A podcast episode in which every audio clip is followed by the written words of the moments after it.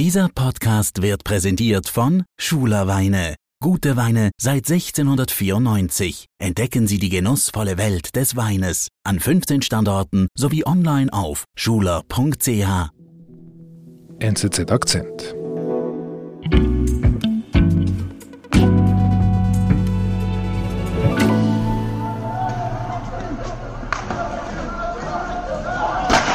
Ute, was passiert denn da? Wo sind wir da? Wir sind hier in Madrid in dieser Szene im gutbürgerlichen Viertel und wir sehen, wie zwei Banden aufeinander losgehen und äh, sich bekämpfen. Wir hören Schüsse, wir sehen, wie ein junger Mann mit einem weißen Hemd um die Ecke rennt und wir hören aufgeregte Schreie, also ein ganz typischer Schlagabtausch, wie er des Öfteren am Wochenende zwischen diesen Latino-Jugendbanden stattfindet. Dieses Phänomen ist eben diese Bandenkriminalität. Laut Zahlen der Polizei sind 2500 Kinder und Jugendliche in solchen Banden organisiert und besonders auffällig ist die unglaubliche Brutalität, mit der diese Kids aufeinander losgehen. Es ist wirklich ein ganz großes Problem, aber nicht nur für die Gesellschaft, sondern auch für die jungen Leute selber, weil aus so einer Bande wieder rauszukommen ist ganz, ganz schwierig und kann sogar lebensgefährlich sein.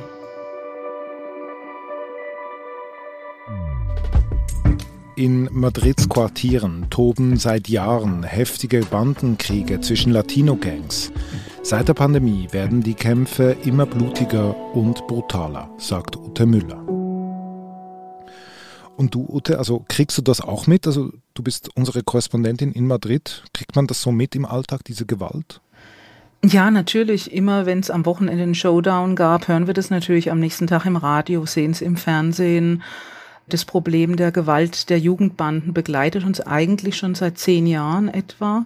Und ich habe versucht, mit Mitgliedern der Banden Kontakt aufzunehmen, um eben zu erfahren, wie es ihnen dort geht, welche Beweggründe sie haben, in so eine Bande einzutreten. Bueno. Und habe auf diesem Weg die Jenny kennengelernt eine junge Dominikanerin. Heißt die wirklich so? Die Jenny heißt nicht so, aber um ihre Persönlichkeit zu schützen, auch ihre Chancen auf dem Arbeitsmarkt, lässt sie sich Jenny nennen, manchmal auch Jessica, mir gegenüber Jenny. Ich kenne ihren richtigen Namen aber. Und du sagst, sie stammt aus der Dominikanischen Republik. Wie ist sie denn nach Madrid gekommen? Madrid o vino? Yo vine con 10 años. ¿De dónde? Eh, de República Dominicana. Sí, sí, sí. Die Jenny, die kam im Alter von zehn Jahren nach Madrid und von Anfang an hat sie sich als Outsider gefühlt. Also sie hat mir berichtet, wie sie im Pausenhof ignoriert wurde, wie man ihr Mobbing gemacht hat, niemand mit ihr spielen wollte. Und sie muss da wohl recht verloren dagestanden haben und kam einfach nicht richtig an in der neuen Heimat. Und dann? Was passiert dann? Sie ist dann, nachdem sie sozusagen gemerkt hat, dass sie sich nicht eingewöhnen kann, hat eine Freundin, die, die sie auch auf dem Pausenhof getroffen hat, hat zu ihr gesagt, ob sie nicht mitgehen will mit ihr an einem Sonntagvormittag doch mal so eine Gang in Madrid kennenzulernen. Das wäre eine ganz lustige Truppe, da wäre viel Spaß, da wäre Party. Mhm. Und ob sie nicht mal Lust hätte, so eine, eine Matinee mitzumachen. Die, die jungen Dominikaner nennen diese Treffen Matinees. Mhm. Mhm. Klingt harmlos, Matinee. Ist wie ein Kinomatinee am Sonntag. Ja, klingt sehr hübsch und harmlos und wurde von Jenny offensichtlich auch so empfunden, als sie das erste Mal da nach Nuevos Ministerios hier ins Madrider Zentrum gegangen ist. Mhm. Sehr lockeres Ambiente, es gab was zu trinken, man hat sich unterhalten und sie hat sich da einfach in dieser neuen Gruppe, die sie an dem Tag kennengelernt hat, so wie sie es mir berichtet hat, einfach unglaublich wohlgefühlt. Und was ist das für eine Truppe, die sie da kennenlernt? Das sind die Trinitarios. Das ist eine der am meisten gefürchteten Gangs in Madrid. Mhm. Die sind dominikanischen Ursprungs, die Mitglieder, und die äh, gehen mit ziemlicher Brutalität vor. Sie sind also kriminell, begehen Raubüberfälle, verkaufen Drogen, um sich zu finanzieren, bekämpfen sich mit anderen Gangs. Und äh, man sollte wissen, dass hier in Madrid insgesamt 80 Gangs gezählt wurden, mhm. aber äh, vier große müsste man einfach kennen. Und zwar sind es eben diese Trinitarios, dann die oppositionelle, sage ich mal, Dominican Don't Play, dann die Nietas und dann noch die äh, Latin Kings. Das sind so die vier großen Gangs oder Jugendbanden, die hier seit Jahren von sich reden machen. Mhm. Also das wäre übertragen bei uns zum Beispiel auf die, die Motorradgangs, also es wäre wie die Hells Angels und die Broncos. Also wirklich so verschiedene Gangs. Ja, so in dem Stil. Und der Eintritt in diese Gangs ist gar nicht so leicht. Man muss erstmal eine Mutprobe bewältigen. Im Fall von, von Jungs ist es so, dass sie jemanden erstechen müssen oder auch eine Schlägerei über sich ergehen lassen müssen.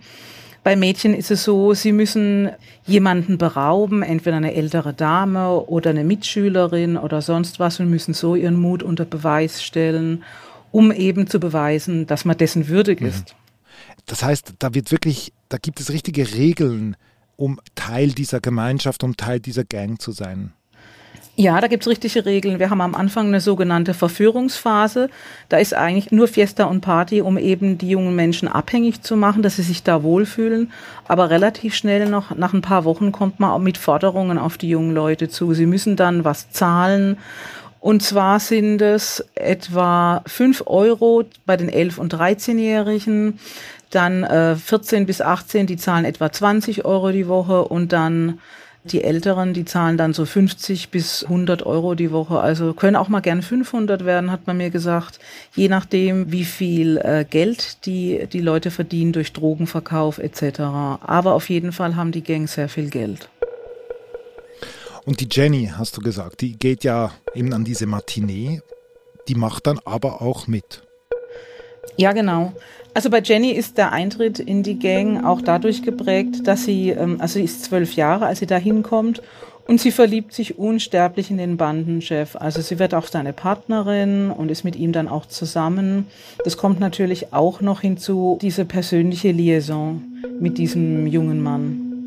Und im Fall von Jenny hat man auch erwartet, dass sie als Kundschafterin agiert. Sie hatte zum Beispiel Kontakte zur Dominican Don't Play. Trinitarius und Dominican Don't Play hassen sich. Und sie ist dann zu den Feten von den anderen gegangen und hat sich so einfach umgehört, was die denn nun vorhaben. Das heißt, sie hatte auch die, die Funktion eines Spions. Sie war eine richtige Spionin. So hat sie sich damals auch gefühlt.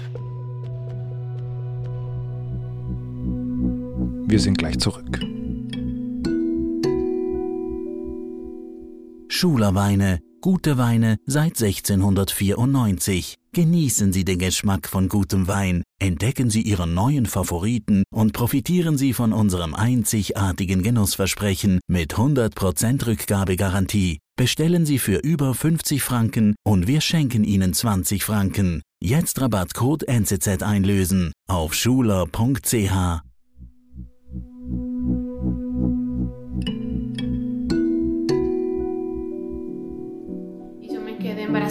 14 años y yo decidí pues abortar en casa. ¿no? Jenny wird, als sie 14 Jahre ist, schwanger von ihrem Freund und er will natürlich von dem Kind überhaupt nichts wissen und hat auch schon längst angefangen, sie schlecht zu behandeln, sie zu schlagen, sie zu misshandeln.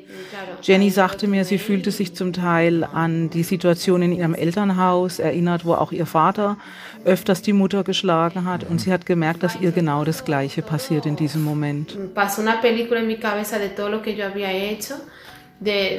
Und nachdem ihr Freund sie misshandelt, erkennt Jenny nach und nach, wo sie eigentlich wirklich gelandet ist und was diese Gangs eigentlich bedeuten. Sie erkennt das wahre Gesicht nicht nur ihres Freundes, sondern auch dieser Gangs, wo einfach die Gewalt oberste Priorität hatten, wo man keine andere Sprache zu verstehen scheint. Mhm.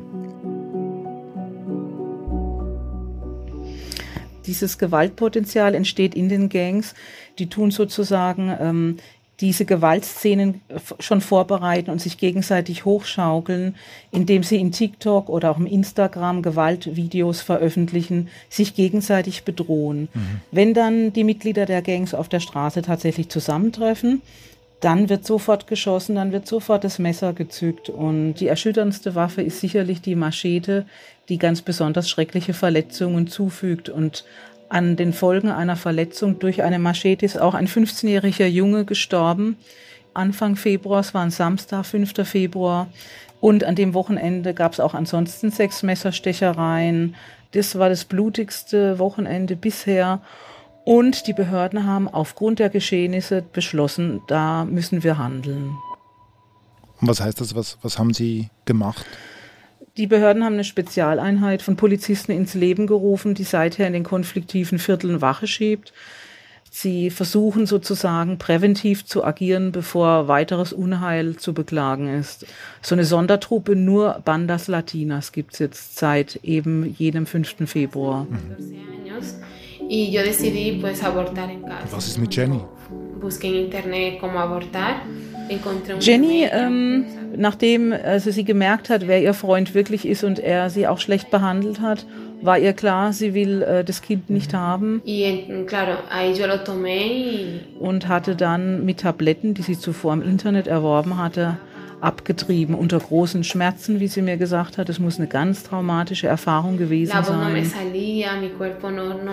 Und hat es dann auch geschafft, aber danach ging es ihr monatelang schlecht. Äh, sie berichtete mir von fünf Selbstmordversuchen und sie wollte irgendwie nicht mehr leben.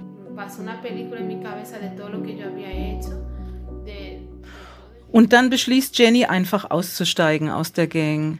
Egal wie, sie will raus. Und begünstigt wird diese Entscheidung durch eine Freundin, die ihr von einer Hilfsorganisation berichtet, die solchen Leuten wie ihr hilft. Sie geht zu dieser Hilfsorganisation und schafft den Ausstieg, aber vor allem aufgrund einer Tatsache, ihr Freund, der sie jahrelang bewacht hat, misshandelt hat, sitzt gerade im Gefängnis. Das gibt ihr neue Freiheiten und neue Möglichkeiten. Und äh, so peu à peu hat sie ihre Lebensenergie wiedergefunden, hat gemerkt, wo sie da drin steckte, was für eine schreckliche Struktur das war und hat ihr Leben wieder neu aufgebaut. Mhm. Mhm. Y ahí yo cuando cumplí los 18 años, pues comencé a trabajar. Und wie wirkt sie so auf dich? Sie wirkte eigentlich gelöst und glücklich. Man merkt gar nicht, was sie alles mitgemacht hat. Das sieht man ihr nicht an und das merkt man auch nicht. Sie hat eine ganz sanfte Stimme und eine sehr sanfte Art und ja, sie ist wirklich überzeugend, auch als Person. Sie hat wirklich als positives Beispiel für jemanden, der aus diesen Gangs sich befreien kann, hat sie mich wirklich äh, sehr beeindruckt.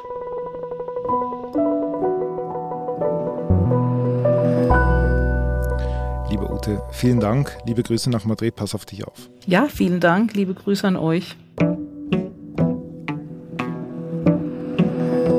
Das war unser Akzent. Produzent dieser Folge ist Sebastian Panholzer. Ich bin David Vogel. Bis bald.